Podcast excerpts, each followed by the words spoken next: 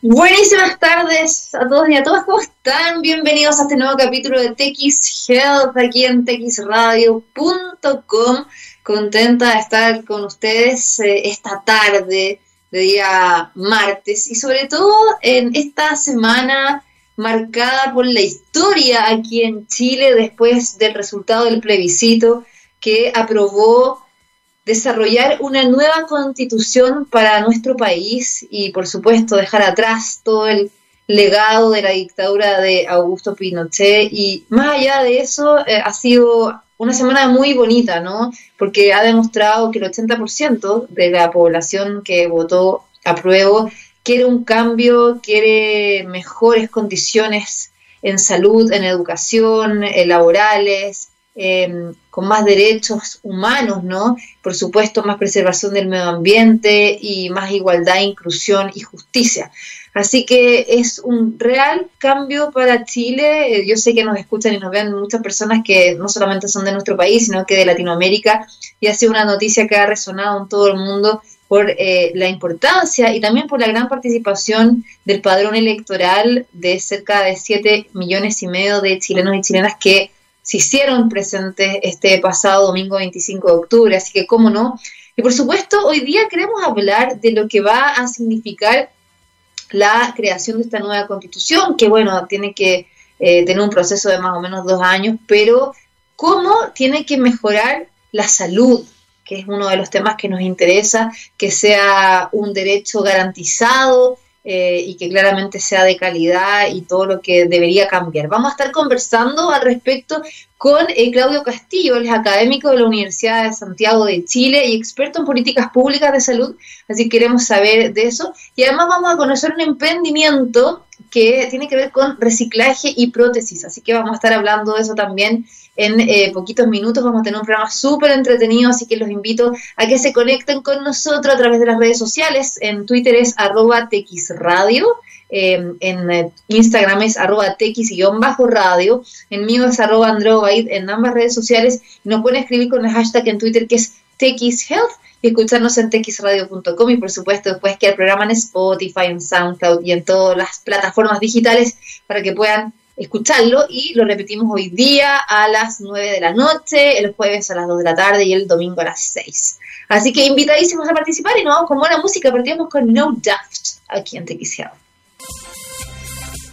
Ya estamos de vuelta aquí en TX Health, en txradio.com para hablar de salud y como les adelantaba, bueno, después de el rotundo apruebo de este domingo y todo lo que implica ya en los próximos meses, el trabajo de redactar una nueva Carta Magna, hay muchas preguntas ¿no? que uno se hace de cómo esto viene a resolver los problemas actuales que ya venían desde el estallido social hace un año y que eh, las principales peticiones de la ciudadanía eran una mejor calidad de la salud, de la educación, de las pensiones, de resguardar los derechos humanos, eh, por supuesto también los derechos del medio ambiente, los pueblos originarios, darles el espacio que corresponden en tantos otros temas que además con la pandemia volvieron a agudizarse estas diferencias sociales y la gran desigualdad que vive nuestro país en términos de eh, salud, entre otras temáticas, ¿no? Y eh, con el 80% del apruebo y el 20% del rechazo también vimos que aquí no es que esté polarizada la sociedad, sino más bien como es la élite que está eh, de alguna forma dominando a eh, la gente, ¿no? Eh, con estas tres comunas las más adineradas que fueron las que donde ganó el rechazo versus el resto del país donde ganó el apruebo. Y queremos conversar sobre qué implica en términos de salud en tener una nueva constitución. ¿Van a mejorar, como les decía, estas desigualdades? qué debería incluir esta nueva constitución en ámbito sanitario, etcétera. Bueno, para conocer mucho más al respecto, ya está con nosotros Claudio Castillo, académico de la Universidad de Santiago de Chile y experto en políticas públicas de salud. ¿Cómo estás, Claudio? Bienvenido. Hola, Andrea. Muchas gracias, todo muy bien por acá, muy feliz todavía. Bueno, eso primero que, todo, ¿no? Eh, ¿Cuál es tu sensación después del resultado eh, rotundo del apruebo que se impuso, ¿no? Yo lo veo como un proceso, un proceso que, digamos, la ebullición fue hace un año atrás y y cuando se hacía una radiografía respecto de las razones de este descontento, este malestar, esta revuelta que se generó, el termómetro social del COES eh, mostraba que eh, salud era la segunda causa por la que las personas se movilizaban detrás de pensiones. Cuando se le hacía calificar, digamos, a, las personas cuáles eran sus principales descontentos, la primera era el sistema de pensiones y el segundo era salud. Eh, en definitiva, lo que hay acá es una acumulación de eh, una sensación de estar desprotegido. El, tema salud creo que es, muy sensible en ese sentido, que las personas eh, esperarían que en los minutos más frágiles de, su vida, cuando ellos o sus familiares tienen una enfermedad, sentirse protegidos. Y la verdad es que no es así. Y hay encuestas de varios años que han demostrado que la sensación es que las personas que están afiliadas a FONASA, por ejemplo, solo una de cada dos se siente segura. Y las personas que están en ISAPRE, que además hacen un copago adicional, que se someten a un sistema que es bastante injusto desde la perspectiva eh, en términos de justicia social, el, porque genera, digamos, este incentivo de que el que tiene más plata puede pagar un mejor plan, solo un 63% se, se, sentía protegido. O sea, ni siquiera las personas que pagan por un sistema privado de salud sienten protección. Y esto yo creo que generó un punto de ebullición que finalmente un año después lleva a que haya una, un masivo, un macizo apoyo a la prueba.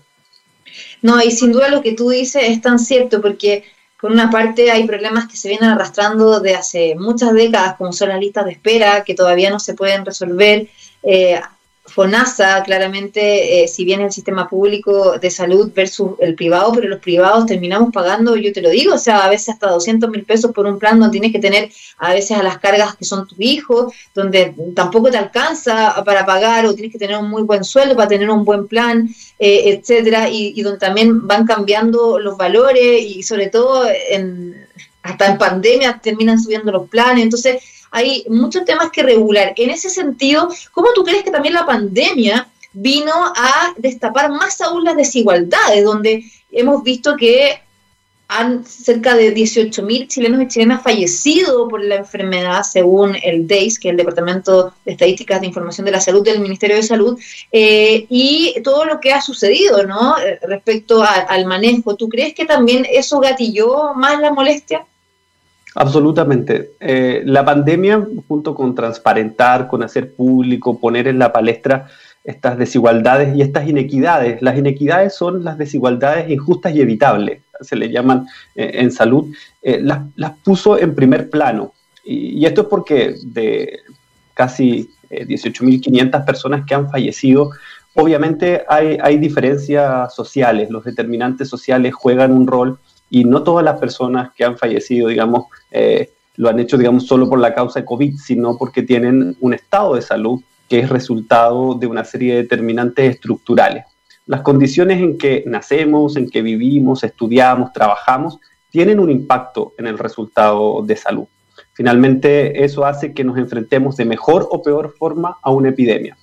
Y lo que hemos demostrado en un estudio en la universidad que está pronto a publicarse es que la pobreza es un factor determinante para que las personas se contagien más y se mueran más a causa de la pandemia. Eso estadísticamente lo podemos demostrar en la región metropolitana y es parte de la inequidad. a, pesar de que el ministro Enrique París lo negó en un minuto, ¿te acuerdas? Que dijo que no había un factor socioeconómico asociado a eh, la mayor mortalidad por la pandemia, cuando yo se lo digo porque mi papá trabaja en un hospital público, igual que mi hermano y mi enfermera, pues son, son médicos, y, también trabajan en sectores privados, y es increíble la diferencia de los pacientes. Eh, lo que pasa es que yo creo que el ministro tuvo una pequeña confusión respecto de eh, si las personas pobres eran más o menos atendidas, pero en rigor toda la evidencia, no solo nacional e internacional, y hay una cantidad de documentos importantes que uno podría mostrar, eh, dan cuenta de que las personas, dependiendo de la situación socioeconómica, de si viven hacinadas o no, de si usan o no transporte público, tienen mayor la alimentación. de contagiarse. La obesidad, mira, la obesidad es un muy buen ejemplo. Chile tiene una epidemia de obesidad. Tres de cada cuatro personas mayores de 15 años en Chile tiene sobrepeso o tiene obesidad. Y la obesidad es uno de los factores de riesgo para eh, enfermarse, agravarse y morirse por COVID-19. ¿Cuáles tienen obesidad y sobrepeso están distribuidas de manera equitativa en la población. Están concentradas en aquellas personas que tienen 8 o menos años de escolaridad. Por lo tanto, una persona que tiene ni siquiera tiene octavo básico, lo más probable es que tampoco pueda acceder a un trabajo que le permita tener altos ingresos. Y por lo tanto se genera ahí todo un, tema, ¿cierto? La vivienda, el hacinamiento, el lugar donde vive, etc. Entonces, lo que tenemos es que la obesidad no es una epidemia que se explique solo desde la perspectiva biomédica. Hay una perspectiva social que da cuenta de por qué las personas tienen sobrepeso o tienen obesidad. Los alimentos saludables son más caros, acceder a parques para hacer deporte no está en todas las comunas. O sea, hay una serie de factores que hacen que las personas tengan o no sobrepeso y que hoy día en la pandemia se agraven y se mueran más. No, eso es, un factor súper determinante y que es muy importante en eh, lo que ha develado nuestra radiografía de la pandemia en Chile. Ahora hablemos de esta nueva constitución que eh, el 11 de abril vamos a tener este plebiscito donde se van a elegir los constituyentes, que van a ser las personas que van a escribir esta nueva Carta Magna y después tiene que haber un plebiscito que ratifique ¿no? Eh, esta nueva constitución y después, bueno, todo lo que viene por delante para dejar atrás la constitución del 80 de, Pinochet. En ese sentido, ¿tú crees que una nueva constitución viene a resolver los problemas actuales de salud en Chile o no? Yo creo que es una gran oportunidad porque es el marco por medio del cual se puede cambiar el foco del el derecho a la salud que hoy contiene nuestra constitución. Nuestra constitución hoy día garantiza la posibilidad de elegir el sistema de salud que queramos. Es decir, no establece el derecho a la salud. La salud no es un derecho constitucionalmente establecido, sino que el derecho es que podamos elegir si queremos estar en FONASA o queremos estar en eh, el sistema privado. Por cierto, hay otro sistema también en nuestro país, que es un sistema cerrado de las Fuerzas Armadas y de orden, que, es, un, tercer eh, subsistema eh, de salud. lo que yo esperaría, y, y, yo creo que aquí hay que ser muy cuidadoso también, y yo intento serlo, que obviamente los convencionales, los constituyentes, cuando se conformen, tengan eh, la libertad de, la discusión, de que representen bases sociales, etcétera. Es que lo que yo esperaría es que dentro de la discusión estén los derechos sociales, esté la salud dentro del marco de la seguridad social. O sea, que no, no, no importe, digamos, cuánto yo aporto para el tipo de salud que recibo de vuelta. Porque además, por ejemplo, la atención primaria de salud, el primer nivel de atención, debiera ser un bien esencial de salud pública, al que todos debiéramos tener acceso. Hoy día el 80% de la población está en FONASA, no nos olvidemos de eso, a veces pareciera y, sobreestimamos a la gente que está en el sistema privado, que es un 15, un 17%, no más Oye, que nuevamente 80-20, ¿te fijas? Como que se muestra demasiado. Eh, o sea, es que de verdad este plebiscito vino como a confirmar cifras y a revelar que realmente la élite del 20%, o bueno, luego gente con más recursos, y el 80% del resto de la población es la clase media baja.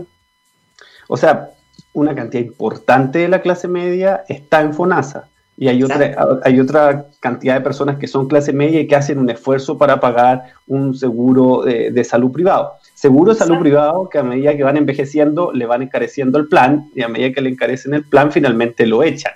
En términos que el, el sistema de descreme que usa el sistema privado es que mientras estés saludable y joven, te mantengo y tomo tu 10%, que es el aproximado que se paga en el sistema privado, y después cuando tú vas envejeciendo, que efectivamente vas necesitando más atenciones de salud, vas teniendo enfermedades, comorbilidades, te empiezo a subir el plan hasta que finalmente llega un punto en que digo, no puedo seguir pagando esto, me voy a FONASA. Es un poco la injusticia del sistema y por qué esta nueva constitución debiera apuntar hacia un sistema único de salud, con un fondo único en el que todos estemos y que las personas que quieran tener, eh, por ejemplo, un seguro complementario, que las ISAPRES podrían, por ejemplo, asumir ese rol, lo puedan tener en términos de confort, de elegir la clínica más cerca de su casa, etcétera.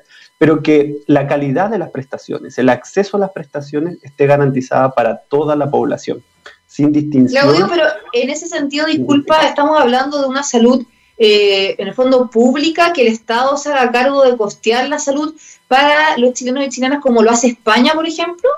Sí, lo ideal sería, y, esa es, mi opinión en términos de, de tener un sistema único en el que esté garantizado para todos.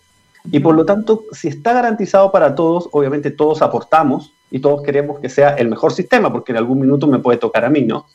Pero si yo quiero contratar un seguro complementario porque quiero elegir una clínica en particular que es la que me gusta, etcétera, bueno, puedo pagar el adicional, pero cambio por un sistema de confort, no por calidad. esa es la gracia de tener un sistema único con un fondo único en el que todos aportemos, que tenga un pilar solidario. No nos olvidemos que la reforma del presidente Lagos, el pilar que no se aprobó fue el pilar solidario, porque en ese minuto se dijo que era inconstitucional.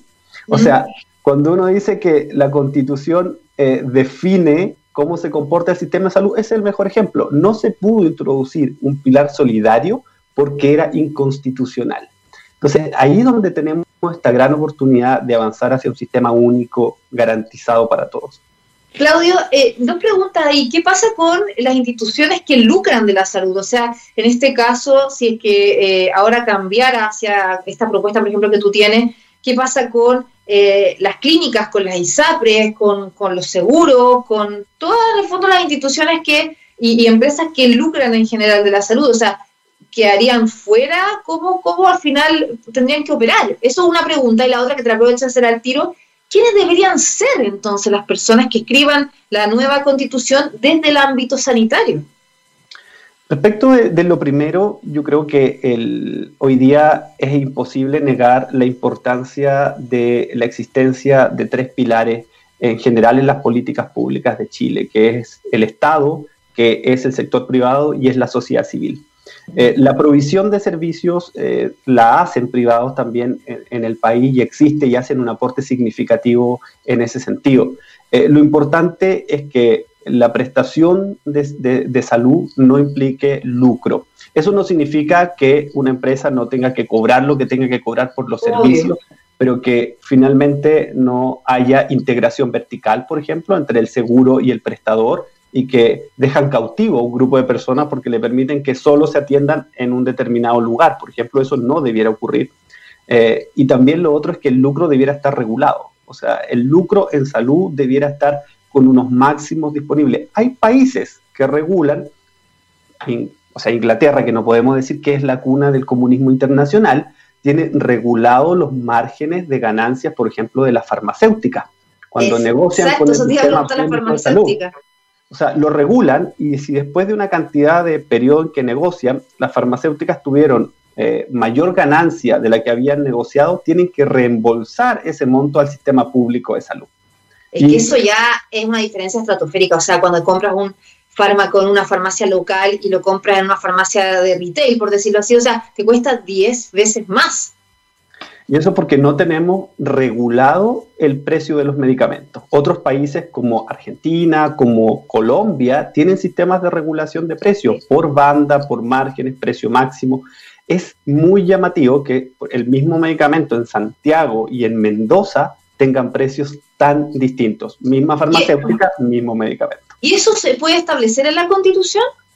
La Constitución puede establecer principios que después leyes eh, podrían eh, definir el tipo de regulación y, hay una cantidad de experiencia internacional importante. Si acá tampoco el objetivo es que quiebren la farmacéutica y que desaparezcan, sino que las personas paguen un precio justo, que el Estado pague un precio justo, sobre todo en un país que es tan pequeño si uno lo mira desde la perspectiva del contexto mundial. Claudio, eh, antes de ir al tema de los constituyentes, eh, yo creo que la gente también a veces se confunde, ¿no? Porque ¿cuál es la diferencia de la constitución y lo que eh, se escribe ahí y lo que dictamina en, diferencia con las leyes? Porque finalmente son las leyes las que van regulando, ¿no? todo lo que pasa en un país a través de la fiscalización, las multas, que se cumpla debidamente cada una de estos mandatos. La constitución está en la parte superior de lo que los abogados le llaman la pirámide eh, legal constitucional. Es decir, la constitución es el punto máximo, el paraguas. Ninguna ley puede ir en contra de lo que establece la constitución. Luego hay leyes que tienen quórum especial, están las leyes orgánicas constitucionales, de quórum calificado, después están las leyes simples, que, es por mayoría de, de los parlamentarios presentes que se aprueban. Pero ninguna ley puede ir en contra de lo que establece la constitución. Por eso que es tan relevante y por eso que muchas veces los parlamentarios eh, dicen hago reserva de constitucionalidad o recurren al Tribunal Constitucional. Esto es para definir que una normativa está en contra de lo que, la Constitución establece, con estos supra eh, quórum o con, por ejemplo, el hecho de que no puede haber solidaridad en un sistema de salud. Perfecto. Ahora hablemos de quiénes deberían ser los constituyentes que eh, escriban la parte de eh, los artículos, ¿no? De la salud en Chile, porque eso también se ha cuestionado harto. De hecho, ayer en Twitter había un debate bien interesante respecto a quienes tenían que escribir el ámbito de la ciencia y la tecnología, ¿no? De si eran científicos o eran asesores, o si están también estas comisiones asesoras, eh, o tienen que ser divulgadores científicos. Eh, en el caso de la salud, ¿cómo crees tú que debería funcionar y quiénes podrían ser? A mí me da la impresión que uno debiera distinguir de eh, la elección de los constituyentes de los contenidos a eh, incorporar eh, en una constitución. Y yo creo que incluso los constituyentes, cuando se establezcan en su reglamento de funcionamiento, probablemente van a elegir áreas y los que vean el área salud, por ejemplo, podría perfectamente consultar a una serie de expertos que no necesariamente sean eh, constituyentes o convencionales. Exacto, asesores al final. Exacto. Y en ese sentido, eh, yo creo que este es un gran triunfo de la ciudadanía.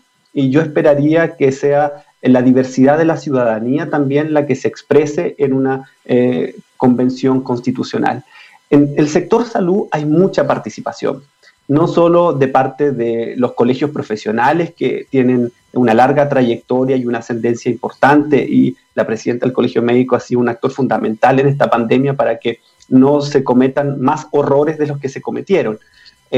pero también hay organizaciones de base, están los consejos locales de salud, está la Organización Nacional de Pacientes, de Usuarios del Sistema de Salud, que tienen una representatividad de las bases sociales yo creo que es el minuto en el que reconozcamos que es la ciudadanía la que impuso este cambio y por lo tanto es la ciudadanía a la que le tenemos que devolver el poder popular de establecer las bases de una nueva constitución. Y en ese sentido, eh, el sector salud tiene eh, bases que podrían hacer que sean eh, elegidos constituyentes con mucha representatividad. Muy clara esa respuesta, me, gustó. Eh, Claudio, para ir terminando, que nos quedan poquitos minutos, eh, más allá de tu propuesta, que me parece súper interesante tener nuestra salud pública, eh, ojalá igual para todos y todas, ¿qué otras cosas deberían cambiar o deberían incluirse en la nueva constitución en el ámbito de la salud? Hablábamos de la ISAPRE, hablábamos de FONASA, ¿hay otras cosas que tú crees que serían importantes modificar, o sea, más que modificar, en fondo hacer de nuevo, ¿no? Yo creo que parte de, la definición del derecho a la salud tiene que incluir la cobertura universal, es decir, no excluir a ninguna persona. Hoy día hay un sistema de exclusión simple, pero existe. O sea, yo tengo que inscribirme en FONASA para poder recibir una serie de prestaciones. Después tengo que inscribirme en un consultorio para estar inscrito en la atención primaria. No es no es, inherente a la esencia de ser humano el hecho de tener el acceso a la salud. Hay, hay unos trámites administrativos que hacer. Yo creo que ahí hay un cambio fundamental en términos de reconocer el tejido social que también genera ser partícipe, por ejemplo, de un territorio. Y en ese sentido, yo aspiraría que la cobertura universal en salud esté reflejada en la Constitución y haga que las personas pertenezcan a las entidades de salud en el territorio en el que viven y de esa manera que los municipios, que hoy día son los principales administradores del primer nivel de atención, reciban todo el financiamiento para entregar las prestaciones de salud que correspondan, con un fuerte énfasis, ojalá en lo promocional preventivo. Y voy a retomar el ejemplo de la obesidad. Es el momento crítico para que pongamos todos los esfuerzos en la prevención y la promoción. Si seguimos con estos indicadores de obesidad en el breve plazo vamos a tener un aumento de la discapacidad, el aumento de personas que por la obesidad y el sobrepeso no van a poder trabajar, van a tener otros problemas de salud y finalmente va a empeorar su calidad de vida. Y no podemos hacer lo que ocurrió con la pandemia. Yo hago esta similitud, pido excusas por la, comparación que a veces no, nos resultan tan bien, pero lo que se hizo en la pandemia fue poner el foco en el extremo, en los ventiladores mecánicos, en las camas críticas. Y no en la, infraestructura más que en el corte de la cadena de contagio. Es lo mismo que en la obesidad pongamos todos los esfuerzos en hacer cirugías bariátricas, en vez de poner el esfuerzo en la prevención y la promoción y que las personas bajen de peso, mantengan una vida saludable, puedan acceder a alimentación saludable, tengan estilos de vida que sean más saludables y, por ejemplo, las 40 horas laborales podrían perfectamente ayudar a que las personas tengan más tiempo para hacer actividad física con sus hijos, puedan hacer deporte, puedan cocinar más saludablemente y no tengan que llegar tan tarde a sus casas que lo único que hacen finalmente es comer comida eh, al paso o comida chatarra. O sea, esta mirada tiene que estar eh, también puesta pensando en el futuro de nuestro país, en los niños y en las niñas, cómo hacemos que sea un país más amigable, cómo le aseguramos la atención preconcepcional, el, mejor nacimiento a todos los niños y niñas, y yo creo que es fundamental una constitución que sea amigable en ese sentido.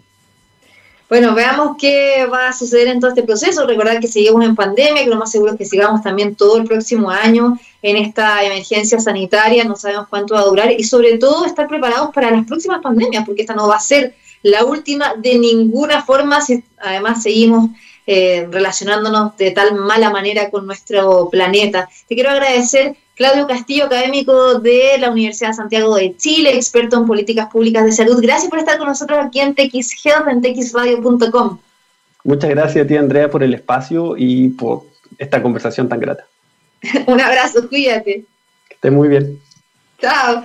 Y eh, antes de irnos a la música, quiero eh, por supuesto, saludar a nuestro auspiciador Rayen Salud, que hace posible nuestro programa cada semana. Esta empresa chilena de servicios de tecnologías de la información, especializada en informática médica, con más de 16 años de trayectoria que ha contribuido a la transformación digital de la salud, no solamente en Chile, también en Latinoamérica con el desarrollo y la implementación y el acompañamiento de más de mil proyectos de incorporación tecnológica en diversas instituciones de salud. Les cuento que Rayan Salud ofrece un ecosistema de servicios tecnológicos con soluciones escalables, interoperables y de rápida adopción. Conoce mucho más de Rayan Salud y también su laboratorio de innovación en rayansalud.com. Nos vamos a la música. A la vuelta seguimos con más TX Health aquí en txradio.com. Vamos a estar hablando de prótesis eh, hechas con material reciclable, súper interesante este emprendimiento nacional. Así que no se cambien, seguimos.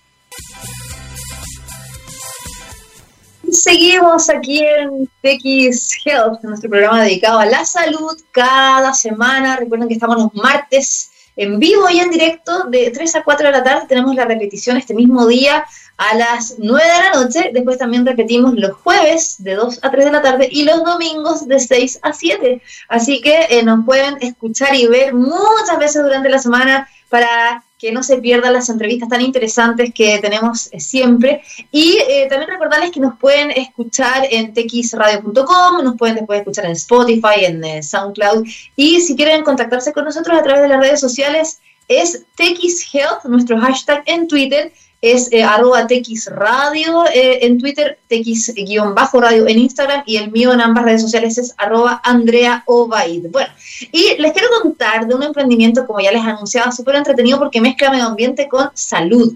Y estoy hablando de Biopedic Recycling, que es una innovación que fabrica prótesis en base a bolsas reutilizadas de polipropileno. Imagínense qué entretenido eso. Este proceso hace que eh, los costos eh, para miles de personas con discapacidad sean mucho más eh, accesibles y por eso queremos conversar al respecto para que nos cuenten más de qué se trata todo esto con Franklin Cepeda, uno de los fundadores de Biopedic Recycling. ¿Cómo estás, Franklin? Bienvenido. Hola Andrea, hola Andrea, ¿cómo estás? Súper bien, de Iquique, tierra de campeones, con un día soleado. sí, eso te quería decir que me encantan los emprendimientos que son de distintas regiones porque siempre se alega que hay tanta centralización acá en la región metropolitana, donde estamos en la base de la radio, pero eh, ha sido súper bueno porque además ustedes fueron uno de los 11 ganadores de Antofa Emprende y han también salido en fondo desde regiones hacia Chile y me imagino que hacia el mundo. Cuéntanos cómo parte este emprendimiento y de qué se trata para ya ir ahondando en las distintas líneas. Bueno, este, este es uno, es una, un emprendimiento más de, la, de las que tenemos sobre el tema de reciclaje y, el tema social, ya que tenemos otro emprendimiento también con el tema de reciclaje, pero eh, específicamente esto, eh, bueno, mi hija estuvo siete años en la Teletón eh, y no hay mejor manera de, gratificar ese trabajo que hacen la Teletón con una innovación para ellos mismos. Entonces nosotros, ¿qué es lo que hicimos? Nosotros nos vimos que existían muchas de estas bolsas, estas de TNT, pero si tú vas a tu a, tu, a, la despensa donde eh, guarda las bolsas de supermercado, te das cuenta que tienen muchas bolsas de estas de polipropileno, que de hecho dejan de ser ecológicas porque siguen siendo de plástico.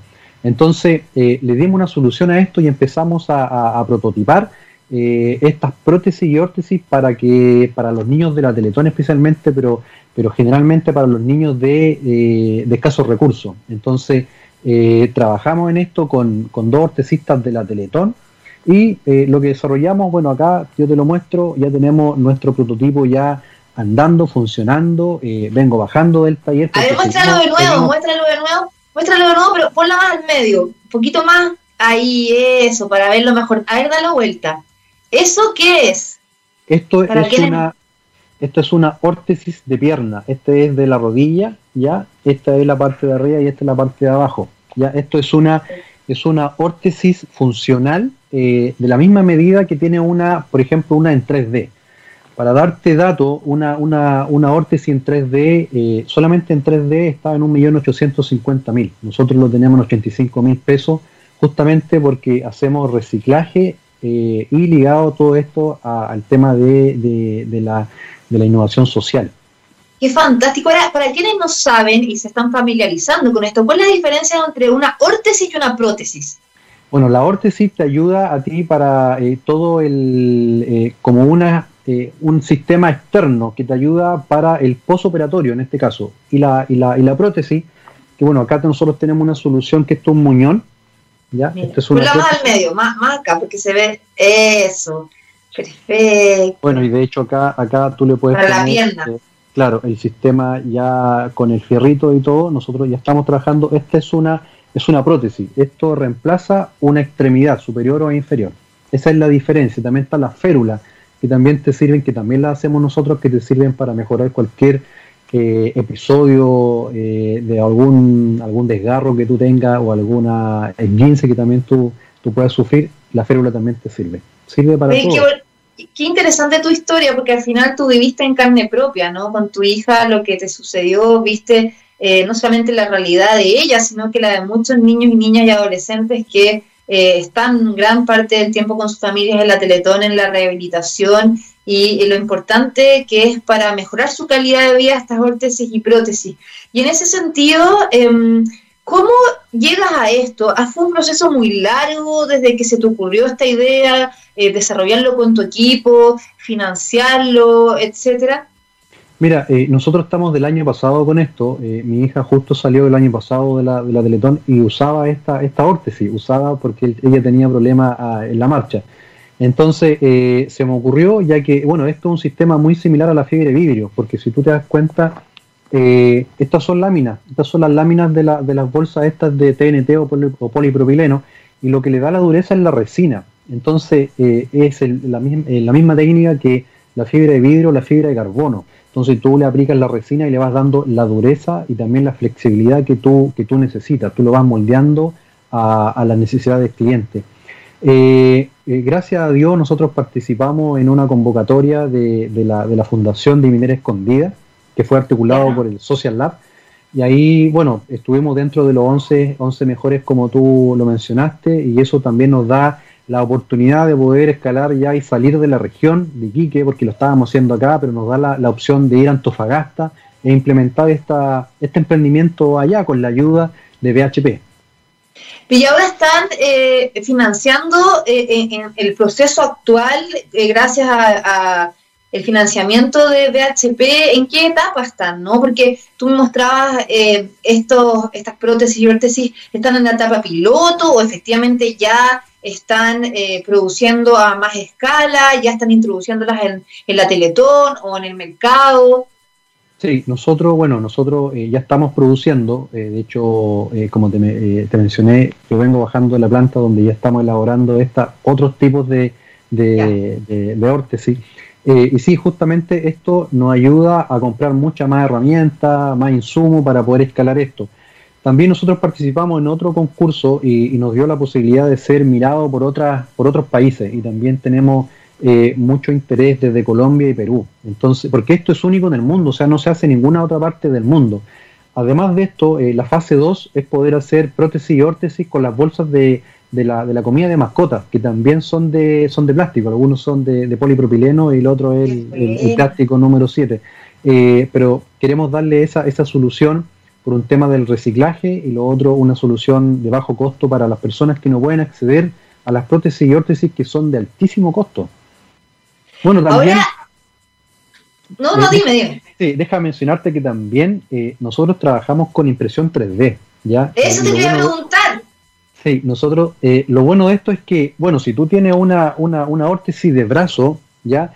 Eh, y, y, en vez de hacerlo todo esto en 3D, nosotros lo hacemos con nuestro sistema de, de, reciclaje y solamente la mano o, lo que, o las partes más sofisticadas nosotros la hacemos con impresión 3D. Por ejemplo, acá tengo una especie de, rodilla. Que más, más, hacia tu cara, más hacia tu cara, eso ahí. Es un, Está en 3D eh, y esto nosotros lo estamos prototipando para hacer ya eh, la pierna completa. Y todo Eso esto te ¿Cómo es el proceso? O sea, ya desde la bolsa, ¿cómo llegan después a tener la órtesis y la prótesis? Eh, ¿De dónde también sacan las bolsas? Hay gente que a lo mejor puede donarles materia prima. Cuéntame cómo es todo ese proceso hasta llegar al producto final. Bueno, nosotros eh, actualmente estamos en conversación con un retail grande de Chile para poder eh, hacer recolección de estas bolsas de polipropileno. Bueno, eso nosotros la, la recepcionamos en nuestra planta. De ahí pasa por un proceso de limpieza y desinfección después la seleccionamos por color, porque lo, entretenido de esto también es que tú, tú, puedes poner animaciones dentro de la prótesis para niños o para adultos, ¿ya? Eh, o sea, negras todas, o sea, ponerle colores y todo. Claro, justamente, esa, esa, esa es la idea. Eh, luego de eso, de la selección, nosotros viene el, eh, el corte con unas máquinas especiales para hacer el laminado y ahí, como te digo, quedan como lámina igual como la fibra de vidrio. Y ahí viene después el moldaje eh, con la resina.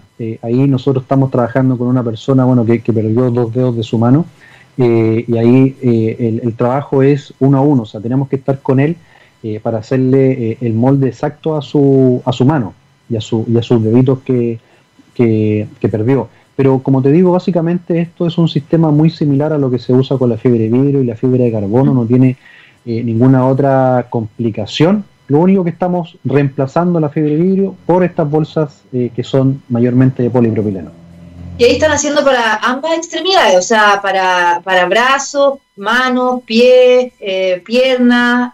¿Esa es la idea? Sí, sí, que justamente en esta convocatoria nosotros participamos y dentro de mi equipo eh, hay dos ortesistas que trabajan para la Teletón. Eh, no lo hago yo, yo soy de la idea, pero los profesionales que trabajan conmigo son personas idóneas, son personas que se dedican a esto. Entonces cuando yo se los presenté a ellos por primera vez, le, brillaban los ojitos, de hecho también se lo presenté al director de la Teletón de acá de Iquique y dijo esto es música para mis oídos.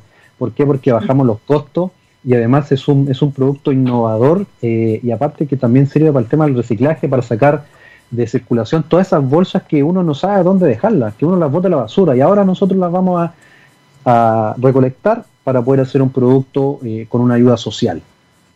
Oye, ahí, Franklin, eh, me interesa saber el, tema de eh, los ensayos, ¿no? Porque siempre tienen que probarse estas tecnologías en los pacientes para ver si efectivamente funcionan, si se adaptan bien, si no generan heridas u otras cosas. ¿Cómo ha sido también esa fase? Sí, Mira, esto yo todo se lo dejo a, los profesionales. Eh, acá se usa una, una, resina que no le afecta a la persona en su, en su piel, ya que es la misma resina que utilizan actualmente. Obviamente hay, un, hay una etapa de, de, ensayo para, para, para poder eh, eh, certificar o, que prueban esta, esta nueva modalidad es una modalidad nueva que se está implementando recién en Chile. Como te digo, en otra parte no está, pero, pero paso a paso vamos a ir cumpliendo todas esas normas que, se exigen. Ya, o sea, todavía no están distribuyendo, están produciendo y todavía no están entregando la Teletón o no están vendiendo todavía en la, no sé, pues los centros eh, para eh, insumos para pacientes con discapacidad. No, que justamente eh, esta convocatoria de Antofa, Antofa Emprende nos sirve para esto, para, ah, lanzar el, este, este, este, este prototipo al mercado, con todo lo que esto, esto se necesite para, para poder tenerlo como un producto ya listo para, para los clientes. ¿Y qué, como, como un año. Eso, un año. eso, eso, eso. ¿Cuáles son como las etapas que vienen? ¿Cuáles son sus proyecciones? Piensa también, como tú decías, ya están en conversaciones con algunos países, internacionalizar, vender, no sé, o sea, siempre uno tiene que pensar en grande, ¿no? Cuando sí. que se caiga, pero igual hay que seguir dándole. O sea, nosotros, nosotros ya, ya hemos entregado, donado algunas de estas piezas acá en Iquique, eh, pero lo grande viene desde Antofagasta. Viene de Antofagasta porque esto ya viene con una eh, con una, una, espalda mayor que, que, como te comenté, la Fundación eh, Social Labs eh, y todo lo que, lo, que, lo que se pueda implementar en Antofagasta con otros profesionales. De ahí nuestra idea es poder saltar a Santiago y de Santiago poder exportar también a, otra, a otros países. Como te digo, en Colombia y en Perú quedaron maravillados por esta solución. la idea es que podamos vender estos, estos productos para allá así como por ejemplo en Perú venden prótesis en 3D eh, y lo venden también para Chile, siendo que nosotros igual fabricamos. Eh, como esto no se hace en ninguna otra parte del mundo, somos los pioneros. Eh, obviamente queremos salir al mundo, ojalá a, Latinoamérica o tal vez a Estados Unidos. ¿Y están postulando más fondos? Leía por acá que a lo mejor un fondo Corfo o no. Sí, eh, eh, el, proyecto está en un fondo Corfo, eh, los resultados lo dan ahora a fin de mes, pero ya llegamos a la, etapa final. Y eso sería para desarrollarlo acá en Iquique. No, si Corfo nos ha ayudado bastante en otros proyectos, o sea, se porta súper bien y más en estos tiempos de, de, la situación que, llevamos con el tema de la, de la, de la pandemia, siempre es bien recibido un, un apoyo del Estado. ¿Y han tenido contacto con el Ministerio de Medio Ambiente o no sé, o más instituciones que están también ligadas al tema sustentable? Porque obviamente esto es como una alianza entre salud y sustentabilidad, ¿no? Sí, mira, eh, esto recién está partiendo. Eh, nosotros lo teníamos acá guardado, lo estábamos desarrollando. Eh, como te digo, ya tenemos el prototipo que está acá. Antofagasta en nuestro, nuestro despegue eh, y después de eso vienen esas alianzas con el Ministerio de Medio Ambiente, porque cuando tú le dices a las personas, oye, yo voy a poner un punto limpio de, bolsas reutilizables, como, que quedan como, como que impactados, porque es algo que tú estás haciendo de forma disruptiva, estás, lo estás sacando del cartón, de las pilas, del vidrio. Entonces, eh, esto es paso a paso. Es paso a paso, tenemos que primero eh, concientizar a las personas eh, y también a los estamentos que, que, regulan esto para que después ojalá sea, no sé, pues, eh, ingresado a la ley REP, yo estoy soñando, pero, pero que sea una responsabilidad de las personas poder disponer de estas bolsas en puntos limpios, por darte un ejemplo. Sería buenísimo. Oye, pero soñar es gratis, así que hay que seguir esos sueños nomás. Yo te quiero agradecer Franklin Cepeda, uno de los fundadores de Biopedic Recycling. ¿Dónde los podemos seguir? ¿Tiene página web? ¿Tienen redes sociales para saber más al respecto? Ya viene la, página web, eh, pero es, bueno, eh, nuestras redes sociales Biopedic Recycling en Instagram y en Twitter, que es donde nosotros nos manejamos mayormente. Pero, como te digo, espéranos un año más y vas a ver que vamos a estar ya a otro nivel con esta con este emprendimiento. Eh, tú no, tú, esta es la primera entrevista que nosotros tenemos eh, y, te voy a dar el, y, te voy a dar el, honor, y te voy a dar el honor de, cuando ya estemos muy arriba, eh, yo te diga, ¿sabes qué? Ustedes confiaron en nosotros y ahora todo lo que ustedes quieran, acá vamos a estar disponibles. Oye, Franklin, de verdad felicitaciones, lo encuentro espectacular, o sea, muy, muy lindo emprendimiento de innovación social medioambiental, sanitario, yo creo que les va a ir súper bien, así que todo el éxito, los resultados de Corfo y lo que sigan haciendo también en Iquique, en Antofagasta y sobre todo destacar el emprendimiento regional, yo creo que eso es súper, súper, súper clave y ojalá lleguen muy, muy lejos y nada, pues saludos a todos por a tu hija también y me parece que haya sido tu, tu inspiración. Sí, así es. Listo, Andrea. Que estés muy bien, cuídate, Franklin. chao. Chao, chao. Bueno, y con esta linda historia de emprendimiento nos despedimos, así que muchas gracias por la sintonía como siempre. Recuerden que tenemos repeticiones hoy día a las 9 de la noche, el jueves a las 2 de la tarde, el domingo a las 6. Nos pueden encontrar en Spotify, en txradio.com. Recuerden que soy Andrea Obaid, me pueden seguir también en las redes sociales. Y gracias como siempre por la sintonía. Seguimos en pandemia, así que cuídate, usa mascarilla, no te dejes estar porque el COVID-19 puede estar en cualquier lugar. Chao, un abrazo.